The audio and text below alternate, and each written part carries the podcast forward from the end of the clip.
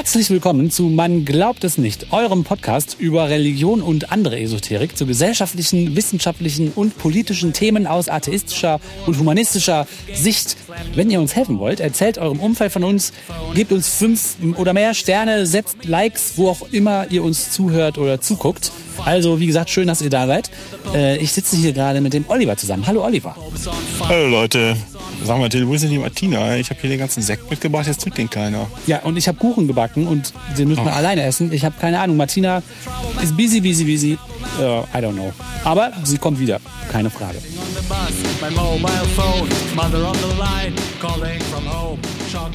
Till, Jawohl. religiöse Menschen haben ein Problem. Die behaupten ja alles Mögliche über die Welt und wie sie entstanden ist und wie sie funktioniert und dass sie von Göttern und Dämonen beherrscht wird, die miteinander kämpfen und dass die Kirche in diesem Kampf mitkämpft um unsere Seelen und dafür braucht sie unbedingt dein Geld. Geld. Ja, okay. Und wenn man sie jetzt fragt, sag mal, was heißt du das eigentlich alles? Dann geraten die ziemlich schnell ins Schwimmen und werden schlecht gelaunt. und äh, das ist übrigens, woher weißt du das? Ist meines Erachtens übrigens die äh, mächtigste Frage der Welt. Na, damit kriegst du jeden aus der Spur, der Quatsch behauptet. Und als Antwort auf die Frage bleibt ihnen nichts anderes übrig, als zu sagen, wissen wir ganz genau, denn es steht in einem alten Buch.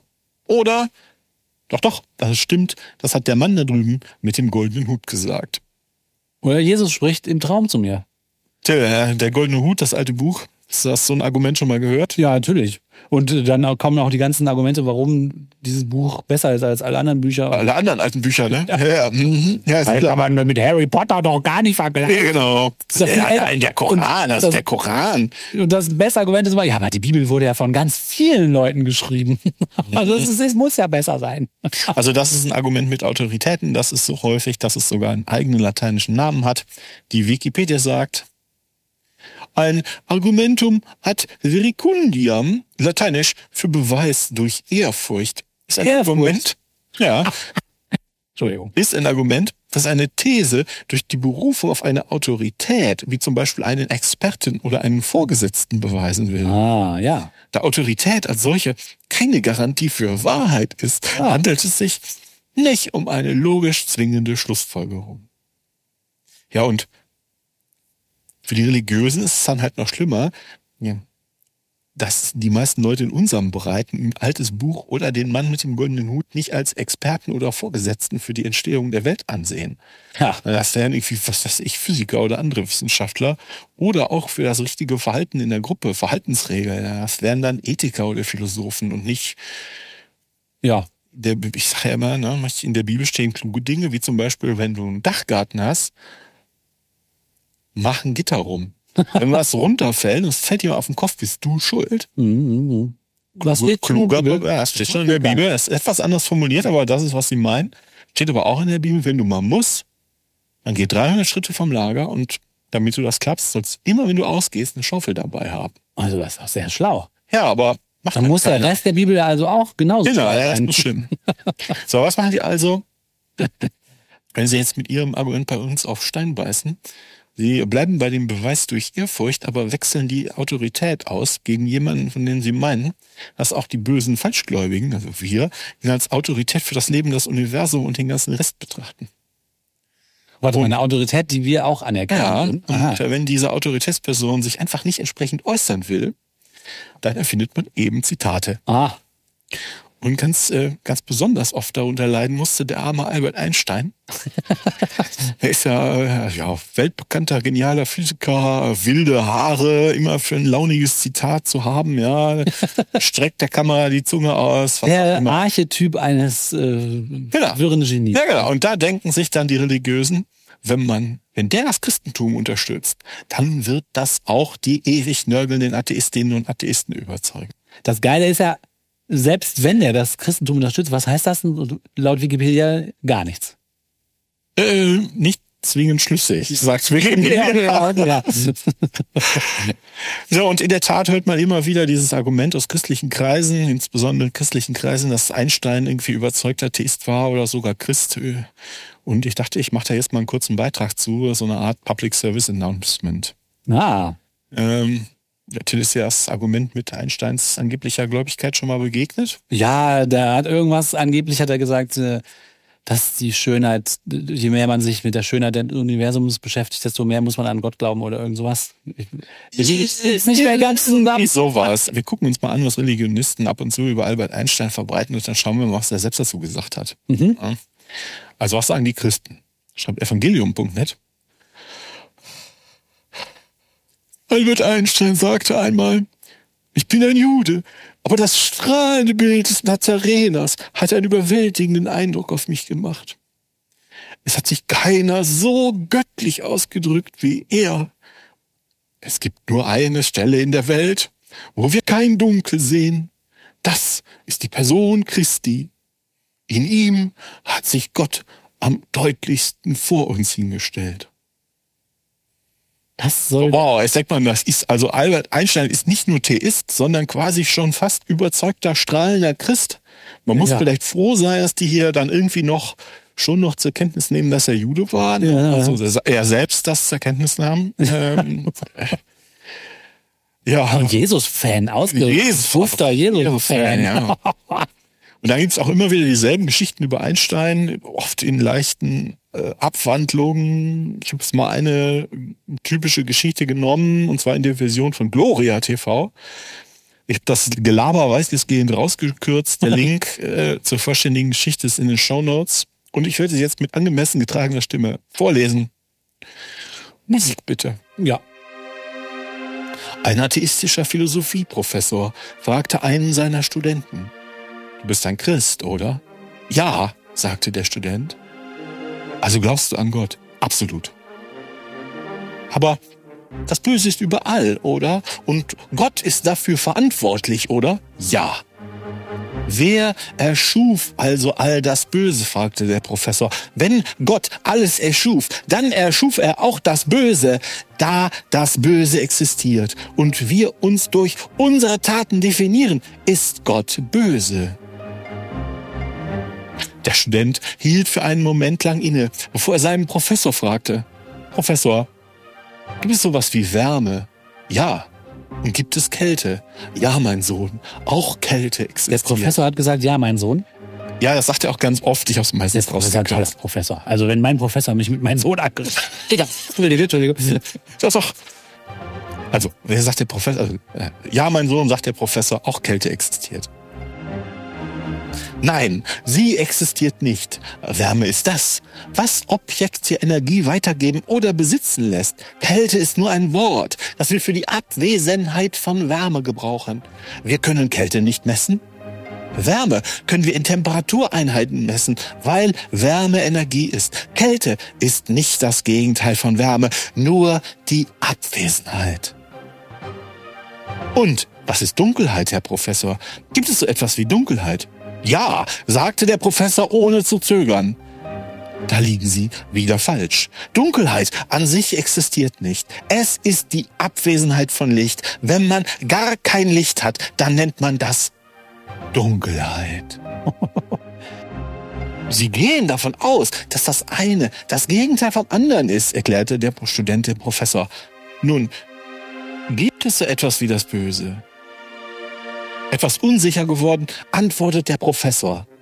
Natürlich gibt es das Böse. Wir erleben es jeden Tag. Es liegt in der Natur des Menschen. Jeden Tag sehen wir das Böse, wie es sich in der Form von Verbrechen und Gewalt zeigt. Solche Dinge sind nichts als böse. Darauf antwortet der Student. Nein, das Böse existiert nicht. Zumindest nicht als solche. Das Böse ist nur die Abwesenheit von Gutem, von Gott. Es ist wie mit der Abwesenheit von Wärme und Licht. Ein Wort, das der Mensch erfunden hat, um die Abwesenheit von Gott zu beschreiben. Wow. Das Böse ist nur der Zustand, wenn man Gottes Liebe nicht im Herzen trägt. Es ist wie die Kälte, die herrscht, wenn es keine Wärme gibt. Oder die Dunkelheit, die vorherrscht, wenn es kein Licht gibt. Hm, Das ist ein toll, ganz schlauer Student. Und die Geschichte schließt mit dem Satz, der Student war Albert Einstein.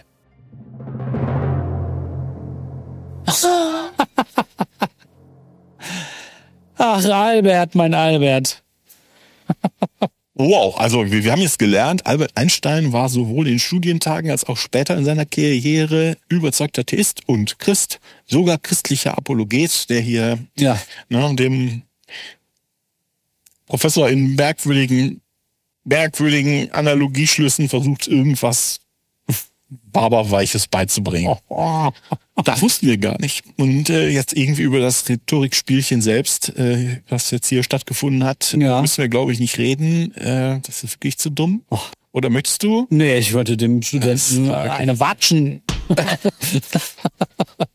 Nur ein neunmal kluges Studentenbübchen. Also das Interessante ist, dass die Christen zu solche Geschichten schon zu Einsteins Lebzeiten in, Umle in, in, ja, in Umlauf gebracht hatten und er das auch wusste. Ach ja, okay. Und man kann also schauen, ob und wie er sich dazu geäußert hat. Mhm. Und vielleicht zum Hintergrund. Ja, Albert Einstein wurde 1879 geboren in Ulm, ging auf eine katholische Schule. Seine Eltern waren säkulare Juden. Er war also kein Christ, ne, wie in zahlreichen Geschichten hier. Ähm, und er hat sich schon früh von organisierter Religion abgewandt und hat die jüdische Gemeinde da mit 17 Jahren verlassen. Mhm. Und im April äh, 1921, da war er also schon etwas über 40, und da beantwortet Einstein die besorgte Frage eines New Yorker Rabbis, ob er denn auch an Gott glaube, noch recht höflich. Und sagt, ich glaube an Spinozas Gott, der sich in der gesetzlichen Harmonie des Seienden offenbart. Nicht an einen Gott, der sich mit dem Schicksal und den Handlungen der Menschen abgibt. Mit den Ge was? Also, also, äh, zieht ihr nochmal? Glaube an Spinozas Gott, der sich, mit den, der sich in den gesetzlichen Harmonien des Seienden offenbart. Aha. So, Gott als gesetzliche Harmonie des Seienden, das entspricht genau dem Gottesbild der Pantheisten, die äh, die Gesamtheit der Regeln und Gesetze des Universums als Gott bezeichnen. Ach so, dann ist es aber nur so eine Wortumdeutung, ja. Ja, es ist so eine, ähm, ja, im Endeffekt ist es das. Das war so ein bisschen, als sie gemerkt haben, in den ähm, spätestens, im späten 19. Jahrhundert, hauptsächlich dann auch im 20. Jahrhundert, dass das alles nicht funktioniert. Ja. Mit dem Gottesbild, das funktioniert nicht. Dann haben wir gesagt, wir so Ge- Generation für Generation irgendwie versucht, Teile zu retten. ne? Und so vielleicht, Mhm. mh, wenn das wird, ist alles erklärbar im Universum durch, ich sag mal, mechanistische Gesetze oder sagen wir durch Naturgesetze und wir haben jetzt die Evolution rausgekriegt, auch im Wesentlichen Naturgesetze. Ne? Und ich sag, was können wir noch retten? das Wort. Und dann retten sie das Wort und sagen, ja, Gott offenbart sich halt in den, all den Gesetzen, den Naturgesetzen, in dem wundersamen, schönen, Also, was auch immer. das ist ja ganz schön geschickt, weil wir können nichts von dem Gotteskonzept retten, außer das Wort. Okay, na gut. Ja, also das sind Pantheisten sind de facto Atheisten und manche haben halt so einen vage spirituellen Überbau, die es noch gibt, sagen, ja, es ist doch so schön und was auch immer. Es mag ja auch alles stimmen, ne? aber die sind Atheisten, aber sie wollen es nicht so sagen. und Baruch de Spinoza ähm, aus dem 17. Jahrhundert, der also diese philosophische Strömung des Pantheismus so ein bisschen begründet hat, der wurde dann auch von seinen Zeitgenossen wurde der also wüst als Apostat oder Atheist beschimpft. Ah ja. Das ist also damals schon hm, de facto durchschaut gewesen. Ja, okay. Hm.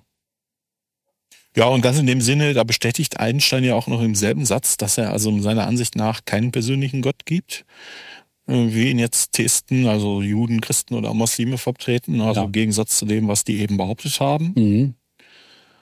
Und äh, das ist auch nicht ein einzelne, ähm, einzelner Punkt. Und er hat sich danach vielleicht wieder anders überlegt, sondern es gibt auch ein weiteres Einstein-Zitat, fünf Jahre später.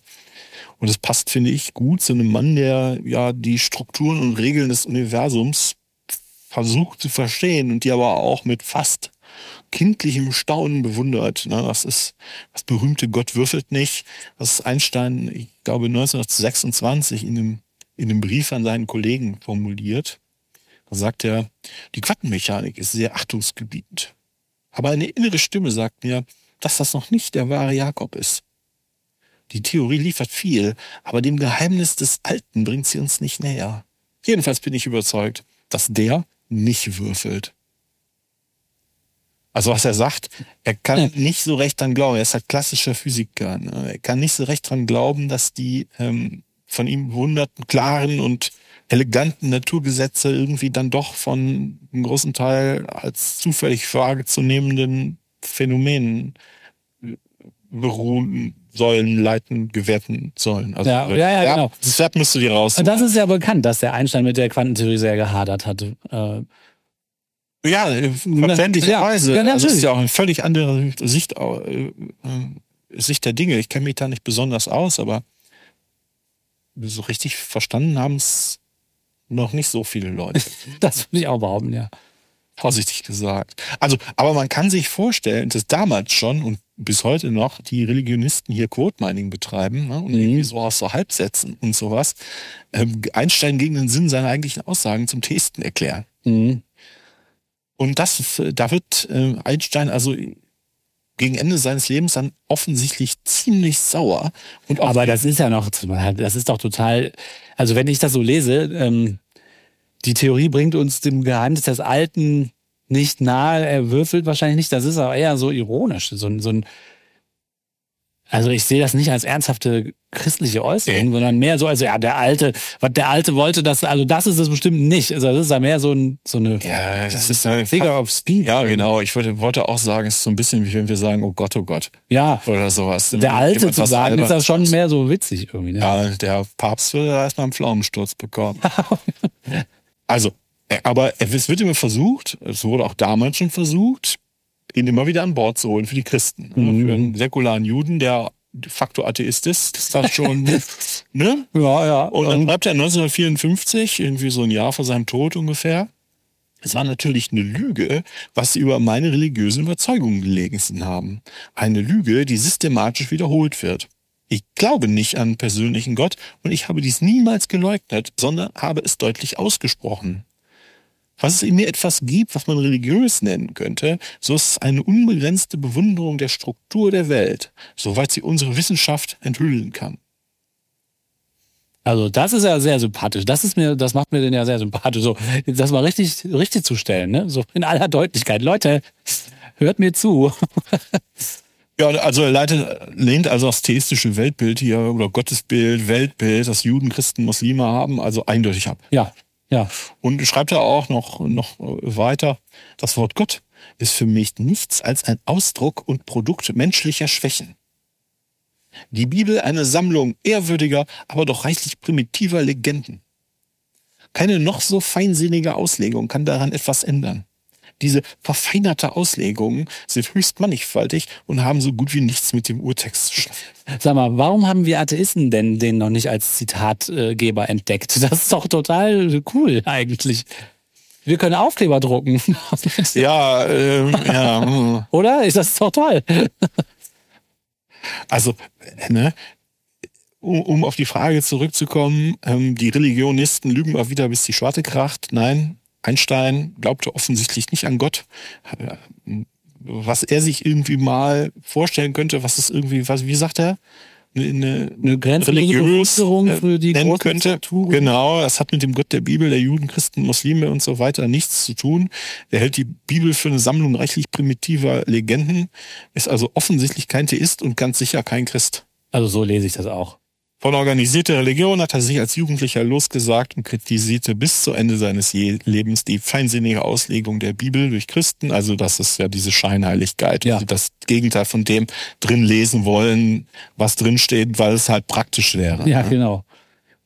Und er was das finde ich auch. Ich finde es auch extrem sympathisch zu sagen, dass er, äh, dass man ehrfürchtig, ehrfürchtig die Komplexität und die Schönheit der Welt äh, bestaunt. Auf jeden Fall, ne? Das ist so, Super. wenn ich unter einem Sternenzelt sitze und das alles funkeln sehe, das ist schon toll. Ja, Aber das heißt ja nicht, dass ich religiös bin, sondern das ist halt die Bewunderung des Alls.